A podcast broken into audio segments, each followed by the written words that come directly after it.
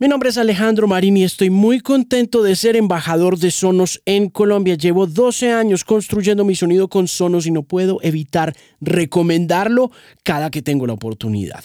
Recientemente me hice al Sub Mini, que es esencial para mis experiencias audiovisuales y que es un subwoofer que va mucho más allá de las frecuencias graves para producir una experiencia de audio profunda a la hora de ver videos, jugar videojuegos y ver series o películas. El Sub Mini es el complemento perfecto para las barras Ray, para la Beam o para el ARC. Conózcalos todos en Al Costo, en sonos.co o en Tecnoimport. Alejandro Marín analiza el estado de la música, la tecnología, la radio y la vida en la era de la Internet. Este es el Bilingual Podcast. Mis queridos bilingües, vamos a hablar hoy de Bad Bunny.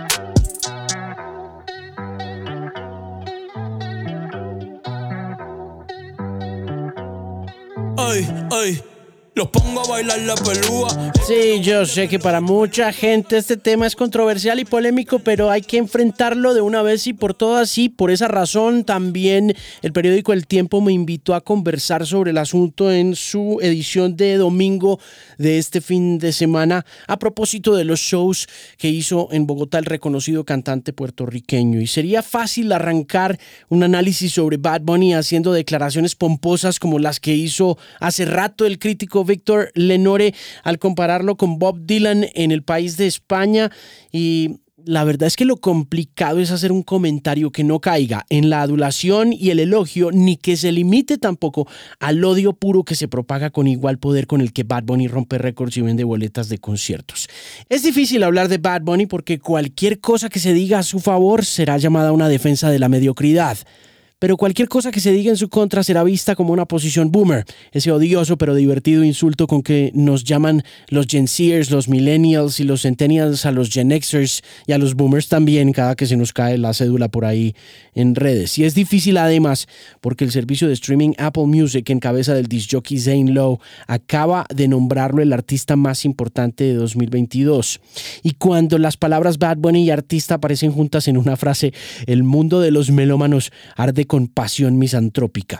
Quienes odian a Bad Bunny tienen tantos argumentos como quienes lo aman, pero comparten paradójicamente un cisma, el gusto. Toda defensa, todo ataque contra Bad Bunny nace en la apreciación o el desprecio estéticos. Y es precisamente ese factor el que desvirtúa la discusión, pues bien sabemos que el gusto no es más que una forma de discriminación y no existe un fenómeno que haya igualado más las condiciones de juego para la música latinoamericana en el mercado norteamericano en 2022 eh, como lo ha hecho Bad Bunny. Dicho esto, se pueden enumerar los múltiples logros y récords del cantante para entablar el debate, pero ninguno de ellos va a ser suficiente a la hora de pelear contra aquello que el público considera arte y aquello que no. Por ejemplo, en 2019, el 12 de enero, la emisora pública Radiónica anunció en Twitter que el cantante puertorriqueño había ingresado a su reconocido listado Radiónica Top 25 en el puesto número 18 con una canción llamada Tenemos que hablar. Ese mensaje tuvo 10 retweets y 60 likes, pero la reacción del público no fue tan suave. Había ocurrido lo impensable que un reggaetonero entrara a uno de los conteos más exigentes y selectos de la radio del país. Una radio de interés público, además, centrada en abrir espacios alternativos, en defender lo local y en mostrar propuestas distintas a las que se denominan convencionales. ¿Qué podría ser el caso de Bad Bunny, aunque yo tengo mis observaciones frente al tema, porque sí siento que dentro de todo lo convencional y a pesar de ser tan masivo, creo que el comienzo de Bad es muy alternativo y todavía lo sigue siendo, ¿no? Lo cual nos da también una impresión muy interesante de lo que puede llegar a ser la alternatividad de nuestros días, ¿no? Y que es muy distinto a lo que era en 1992 o en 1995, a pesar de que también era masivo cuando pasó lo de Smells Like Teen Spirit. Pero bueno, lo cierto es que la indignación de los oyentes de Radiónica fue inmediata. Rechazaron el ingreso del boricua a la programación y no hubo mucho más que discutir. Bad Bunny no pasó la prueba en el conteo de la emisora. Los oyentes, para nosotros quienes estamos en radio y en podcasting, son los oídos del pueblo. Y eh, como decía Elon Musk, también No estoy defendiendo a Elon Musk ni nada de eso, pero como lo decía en Twitter este fin de semana, Vox Populi Vox Day, en este caso, los oídos del pueblo son los oídos de Dios y toca oírlos entonces. Así nos toca en el oficio como radiodifusores. Pero tres años después, Bad Bunny se ha convertido en una espasmódica fuerza cultural que parece homogenizar el gusto popular a medida que el consumo de música en streaming se consolida como la gran fuente de escucha de los nuevos consumidores. Y es interesante que eso pase porque cuando el mismo Bad Bunny se define en una entrevista del país de España lo hace como un artista que ve las cosas de manera diferente y trata de crear su propio mundo. Esto es de su álbum El último tour del mundo. Que debo decir, es un gran disco. Lo escuché muchísimo en 2021. Es El mundo es mío. ¿Quién dijo que no? que no puedo. Yo hago lo que me dé la gana.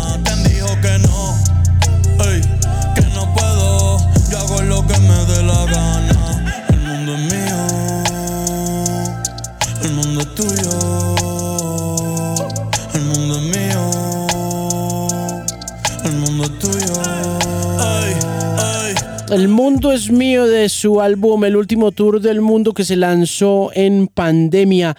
Eh, a finales de 2020, justo por esa época, la promoción se hizo muy en prensa y el país de España le hizo una entrevista donde él decía que se veía como un artista que ve las cosas de manera diferente y trata de crear su propio mundo. Pero ese propio mundo es un mundo en el que en 2021 lo escucharon 8 mil millones de veces en Spotify. Fue el artista más escuchado en esa plataforma en ese año.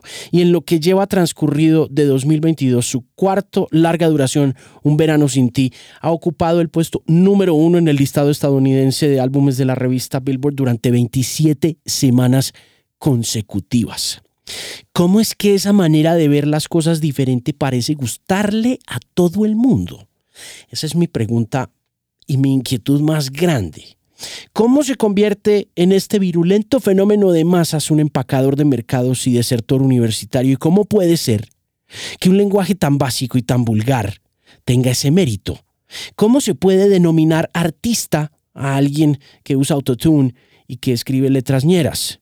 Ninguno de esos números entonces valida a Bad Bunny como un artista ante los ojos y oídos de mucha gente. En uno de los comentarios de Instagram después de que yo publiqué la noticia de que Apple lo había nombrado el artista del año, la ingeniera María Elisa Ayerbe, radicada en los Estados Unidos e integrante de la Academia de Artes y Ciencias de la Grabación, escribió que el hombre genera un montón de reproducciones, claro que le dieron un premio, y Yuri Toro, ex cantante del grupo Nietzsche y hoy conocido como Yuto, también opinó sobre el asunto largo y tendido, un comentario bien grande, pero uno de los pedacitos que más me llamaron la atención fue este, el que sin cantar, ayudado de recursos tecnológicos, vende la idea de que canta realmente no siente arte dentro de sí. Y este último comentario es el punto de partida de la discusión sobre Bad Bunny, su manera de cantar. Lo que para muchos es un balbuceo vulgar y sin sentido, para otros es simplemente un nuevo estilo. Y me llama la atención porque Gertrude Stein, una reconocida crítica y escritora del siglo XX, escribió en una carta refiriéndose a Pablo Picasso que hacer algo por primera vez es tan complicado que está destinado a ser feo, pero aquellos que hacen lo mismo después no tienen que preocuparse por inventarlo y pueden hacerlo bello y lograr que a todos les guste. Bad Bunny por supuesto no es el primer reggaetonero de la historia y tampoco es Pablo Picasso, pero su estilo de cantar si es único. Así se sienta, parezca o sea feo, ese tema del gusto, repito, que no necesariamente nos ayuda a resolver esta inquietud de por qué es tan grande Bad Bunny. Pero de todas maneras, es en ese estilo donde uno encuentra las primeras señales de arte. Bad Bunny tiene una voz singular e inconfundible y la singularidad hace parte de los requisitos del arte. El hecho de tener una voz inconfundible y singular probablemente nos da los indicios de que hay una forma de arte involucrada en el proceso de Bad Bunny, así nos guste o no. Y el proceso es importante en el caso de Bad Bunny porque él comenzó haciendo trap, pero no se quedó solamente en dicha tendencia, que por cierto nunca se hizo grande en América Latina como para gozar de la suficiente popularidad para ser considerada un fenómeno como el que sí produjo este estilo de música de los Estados Unidos, ¿no? Luego de su aparición en Atlanta a mediados de la década pasada, el trap como que iba a pasar, pero no pasó. Y sin embargo, ahí comenzó todo el fenómeno de Bad Bunny y comenzó en SoundCloud. Esta es la primera canción de la que se habló. Se llama Soy Peor.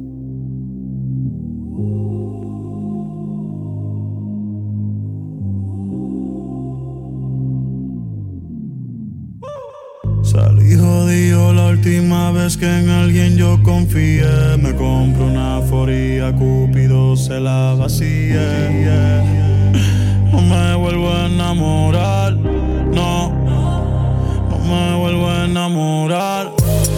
Sigue tu camino que sin ti me va mejor. Ahora tengo a otras que me lo hacen mejor.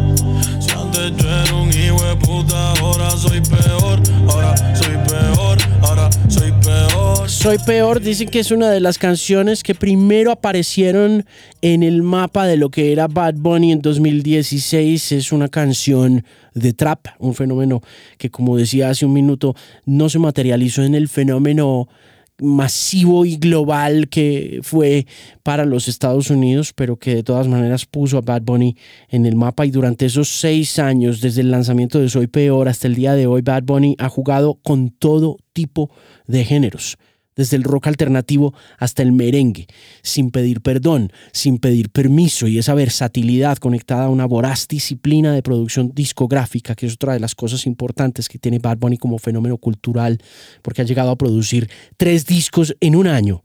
Lo han vuelto omnipresente en América Latina y en los Estados Unidos. Y es esa versatilidad y un frenético juego de alcánzame si puedes, unidos a una inteligente estrategia de YouTube al principio y posteriormente de marketing y de streaming conectadas, donde Bad Bunny no solamente es un cantante, sino una estrella de Hollywood, una estrella de lucha libre, un influencer, un sneakerhead y en general un igualador del terreno musical en el que se mueve América Latina en estos momentos en mercados internacionales como los Estados Unidos. Hace mucho tiempo le hago caso al corazón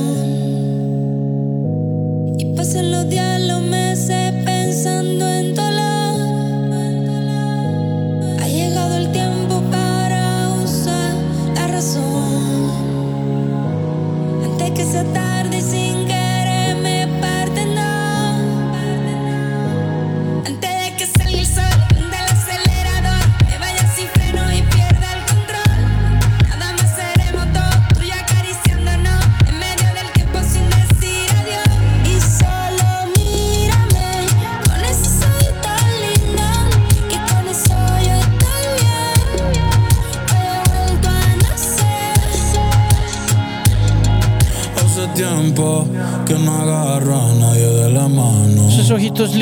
con Bomba Estéreo, una de las canciones más importantes de 2022 que diversificó, como decíamos hace un minuto, el estilo musical de Bad Bunny, pero también puso en el mapa de una manera muy contundente artistas como Bomba Estéreo y como Buscabulla en el mercado norteamericano y los puso a facturar de formas que antes no habían visto. Todas estas cosas le aseguran a Bad Bunny el fandom que hoy monetiza con tanto éxito en todas partes del mundo. Pero es en esa palabra, en monetizar, donde la idea de Bad Bunny artista se viene rápidamente abajo. Si se mira desde la óptica filosófica de la industria de la cultura, toda forma de arte que se reproduce industrialmente deja de ser arte inmediatamente y pasa a ubicarse dentro de una categoría en la que Bad Bunny es el indiscutible rey en 2022 en el mundo, que es el entretenimiento. Esa versatilidad en la producción viene también acompañada de lo que también se critica muchísimo, ¿no? que son letras crudas, soeces, que no son más que la representación de un lenguaje que se habla en cualquier barrio por parte de cualquier joven en cualquier esquina de América Latina.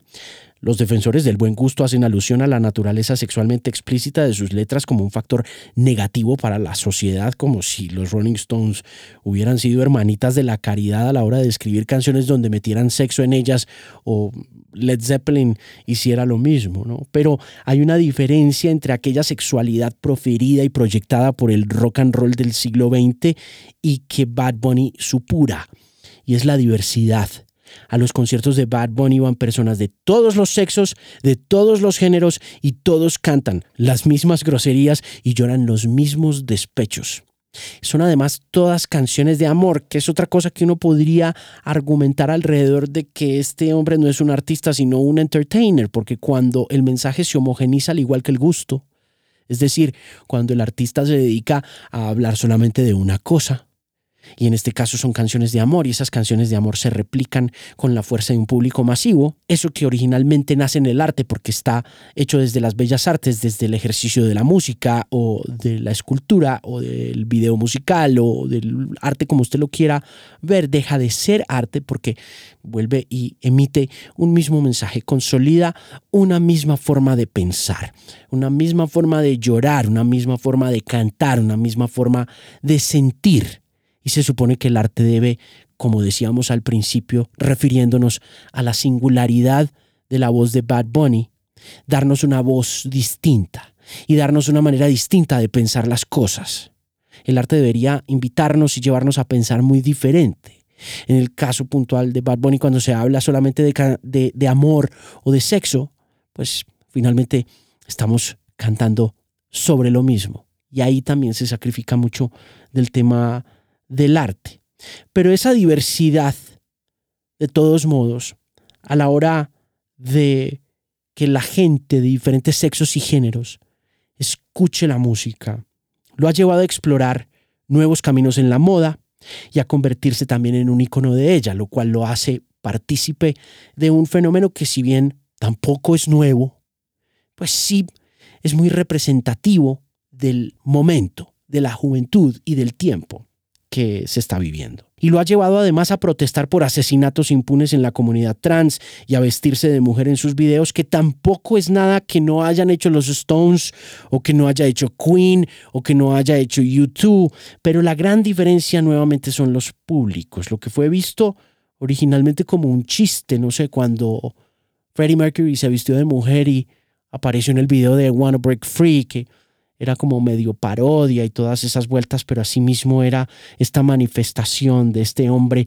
que aún vivía en el closet, que estaba enclosetado porque era bisexual y porque más adelante fue gay, o lo que fue una transgresión o una afrenta en los 70 cuando los Stones se vistieron de mujeres en la portada de uno de sus discos, o como fue simplemente una mirada medio artística de un fotógrafo o realizador visual como Anton Corbin para YouTube en el video de One no solamente es una muestra de solidaridad contundente hoy en día, sino que es algo mucho más importante y es perfectamente normal. Esa es otra de las cosas importantes que tiene el fenómeno de Bad Bunny cuando se viste de mujer o cuando vemos que hay un público muy diverso que va a verlo, ¿no? Es que eso es normal. Y aunque no parezca, hay algo de revolución en que el género más misógino y probablemente homofóbico y transfóbico del siglo XXI tenga en Bad Bunny al catalizador perfecto de esa normalización. Junto a todas estas cosas está también su posición política. Él no solamente acompañó a Puerto Rico en las protestas que condujeron a la renuncia del gobernador Ricardo Rosselló, sino que hace un mes publicó el video de su canción el apagón, acompañado de un reportaje titulado Aquí vive gente, conducido por la periodista Bianca Graulao. Puerto Rico está bien cabrón, ey, está bien cabrón. De Carolina sale el reggaetón y los hijos de putas de Bayamón. Ey, ey, quieren montarse en la ola y no han ido a rincón. Un besito pa' abuela en el balcón cogiendo todos los hoyos en la Rubicon. P fucking R.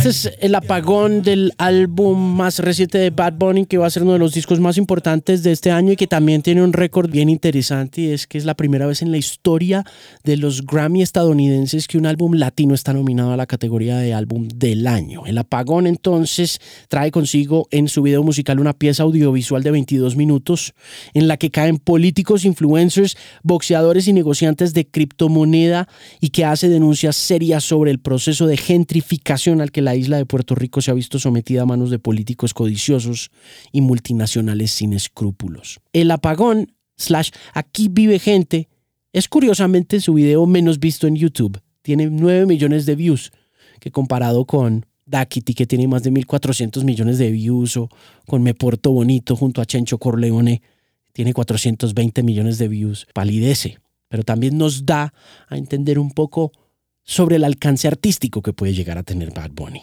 Porque aunque a simple vista se vea como un documento profundamente político, es también su contribución artística más significativa en 2022, por encima de los números que ha acumulado, los premios que ha ganado y los récords que ha batido este año. Eso además hay que conectarlo a la especie de revancha que representa que este artista de Puerto Rico que está intentando ser recolonizado por los Estados Unidos define en los listados norteamericanos. El hecho de que esté tan presente en el mercado norteamericano gracias a la propagación que se logra a través del streaming es muy destacable la presencia de Bad Bunny en el mercado estadounidense cantando y hablando en español. Y le escuchaba la directora ejecutiva para contenido y programación latina de la revista Billboard, Leila Cobo, en un space de Twitter esta semana que termina con el blog Pop Sugar, que Bad Bunny lleva la mayor cantidad de semanas en el número uno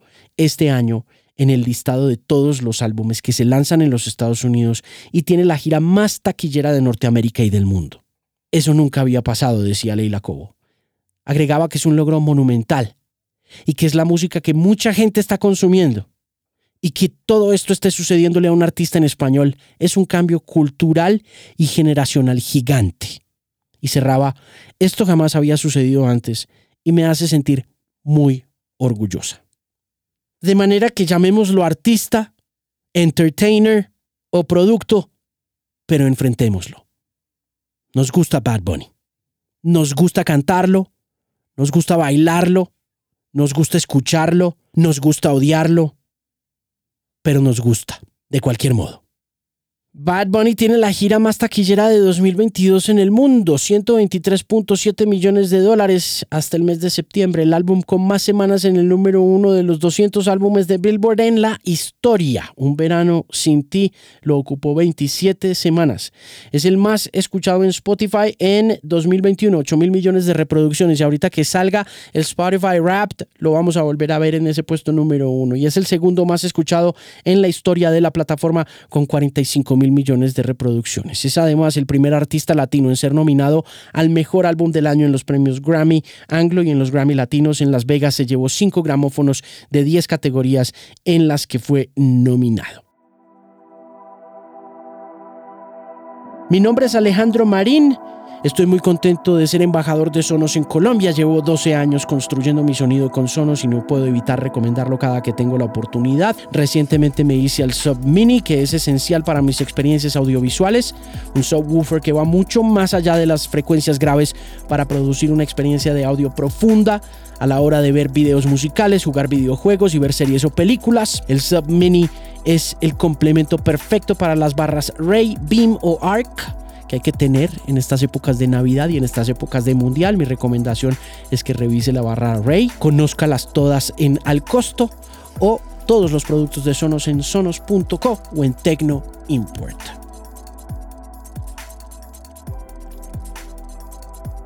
Muchísimas gracias por llegar hasta el final de esta edición que también va a encontrar en mi canal de YouTube en video y nos escuchamos en una próxima ocasión.